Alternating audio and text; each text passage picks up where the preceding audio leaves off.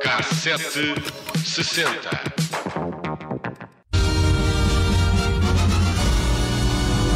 Good evening, ladies and gentlemen. Tonight, live from New York, The Ed Sullivan Show.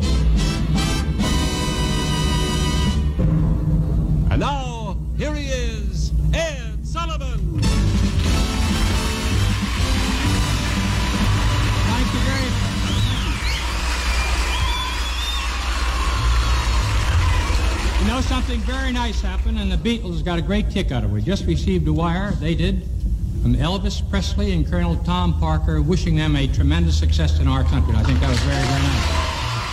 Eram oito da noite de um domingo, dia 9 de fevereiro de 1964, quando Ed Sullivan, frente a uma multidão muito entusiasmada, anunciou que os Beatles iriam subir ao palco. Sullivan disse ainda que Elvis Presley e o seu manager tinham sido uh, uh, muito uh, corteses ao enviar um telegrama para desejar as melhores felicidades à banda britânica durante a estadia nos Estados Unidos. Mas antes de falarmos no prato forte da estreia americana dos rapazes de Liverpool, deixa-me falar do mágico Fred Capps. Capps atuou por uns minutos e teve o trabalho mais ingrato da história, porque subiu ao palco antes dos Beatles. É, os Beatles que já tinham sido anunciados eram, lá está, ansiosamente aguardados por um anfiteatro cheio a abarrotar, uh, quase 800 lugares, bem menos do que era preciso, 5 mil jovens ficaram do lado de fora, 73 milhões viram em casa. Cerca de 8 minutos antes de Fred Capps subir ao palco, Sullivan fez, uh, sua, uh, fez a sua grande introdução, a sua famosa introdução, senhoras e senhores, os Beatles, e depois de alguns segundos de aplausos arrebatadores da plateia, a banda começou com All My Lovin'.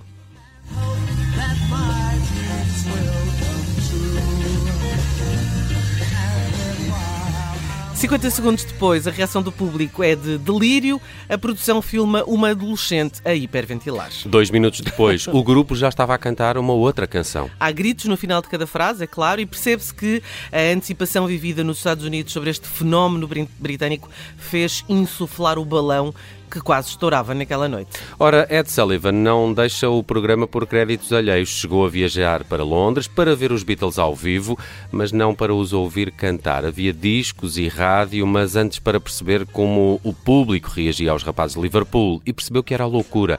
Senhores ouvintes, Sullivan chegou a vê-los no aeroporto de Londres, apenas e só, em Heathrow, a ser recebido quase como semideuses. E então veio She Loves You e o lugar parece que ia mesmo explodir.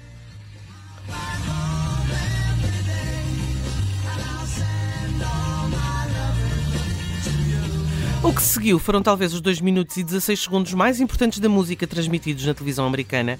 Uma sequência que ainda hoje uh, faz causar arrepios na espinha, meio século depois, a muitos daqueles que eram fãs, tanto antes como agora, e que nós temos estado aqui a ouvir uh, por baixo.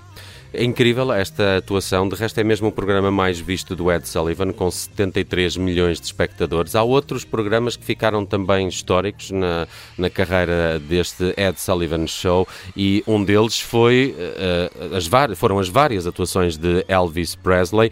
A primeira foi, no entanto, um pouco atribulada, porque o próprio Ed Sullivan não estava presente. Uh, ele teve um acidente de carro, estava em casa a recuperar e nesse episódio foi substituído pelo ator Charles Langton. E depois, porque a atuação de Elvis não aconteceu também em Nova York, no mítico Ed Sullivan Theatre, mas sim num estúdio da CBS, em Hollywood, tudo porque Elvis estava nessa altura a filmar Love Me Tender e não podia ausentar-se de Los Angeles. Apesar disso, 82,6% das pessoas que estavam a ver televisão a essa hora um, estavam a ver Elvis a, a cantar esta Don't Be Cruel.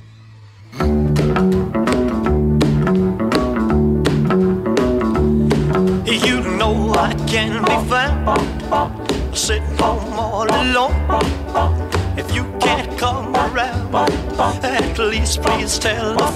Outro dos momentos históricos deste programa aconteceu a 21 de abril de 1968.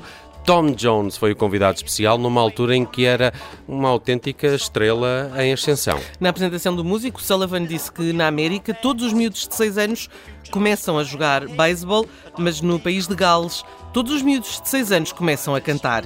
E isso é porque todos querem ser como Tom Jones.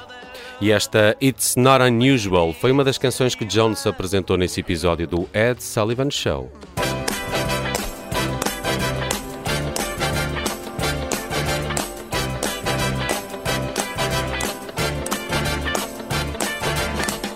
It's not unusual to be loved by anyone.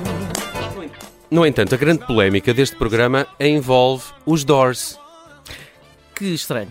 A 17 de setembro de 1967, a banda de Jim Morrison iniciou o que poderia ter sido uma temporada de sete atuações no Ed Sullivan Show. No entanto, tornou-se na primeira e na última tudo porque os produtores do programa pediram à banda pediram à banda que alterasse uma palavra, uma palavra, na letra da canção Light My Fire. Ora, eles queriam substituir Higher, de Girl We Couldn't Get Much Higher, por Better, Girl We Couldn't Get Much Better. Não, é? não ia resultar. A censura não, Hum. não. caiu bem ao grupo. Na altura da transmissão, fizeram orelhas mocas ao pedido e cantaram o tema tal qual ele é no original. Esta atitude enfureceu o próprio Sullivan, que cancelou de imediato as restantes atuações, estavam agendadas para os Doors. Disse mesmo: aqui vocês nunca mais voltam a Oh. tocar. E o Jim Morrison respondeu: Ok, eh, tudo bem, eh, we just did.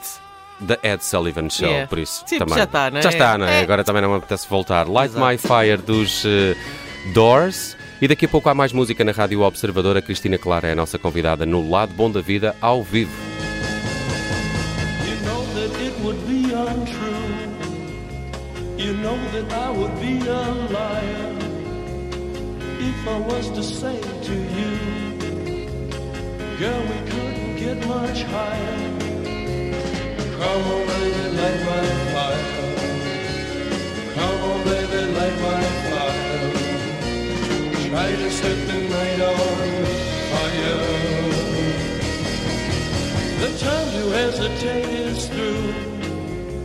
No time to wallow in the mire. Try now, we can only lose. And our love become a funeral pyre. Come on,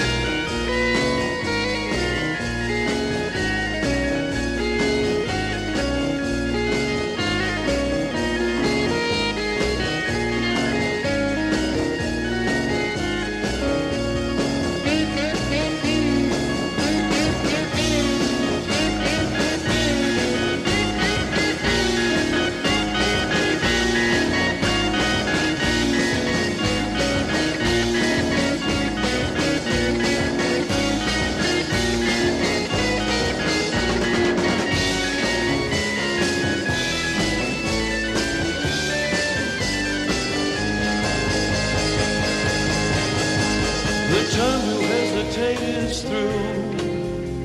No time to wallow in the mire. Try now, we can only lose. And our love become a funeral pyre. Come on, baby, light my fire. Come on, baby, light my fire. Try to set the night on.